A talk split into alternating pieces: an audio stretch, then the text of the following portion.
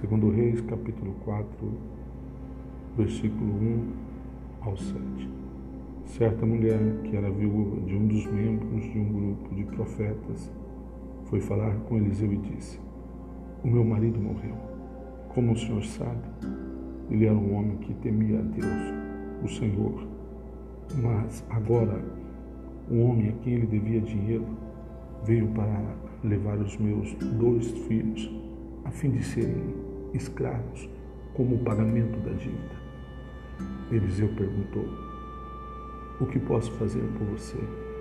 Diga, o que é que tem em casa? Não tenho nada a não ser um jarro pequeno de azeite, respondeu a mulher.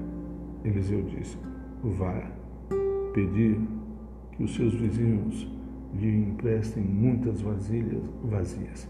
Depois você e os seus filhos entrem em casa, fechem a porta e comecem a derramar azeite nas vasilhas.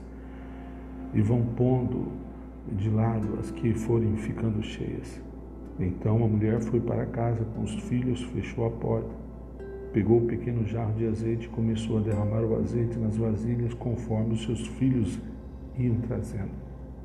Quando todas as vasilhas estavam cheias, ela perguntou se havia mais alguma. Essa foi a última, respondeu um dos filhos.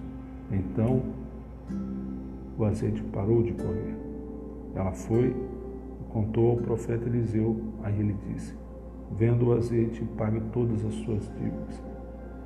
Ainda vai sobrar dinheiro para você e os seus filhos irem vivendo.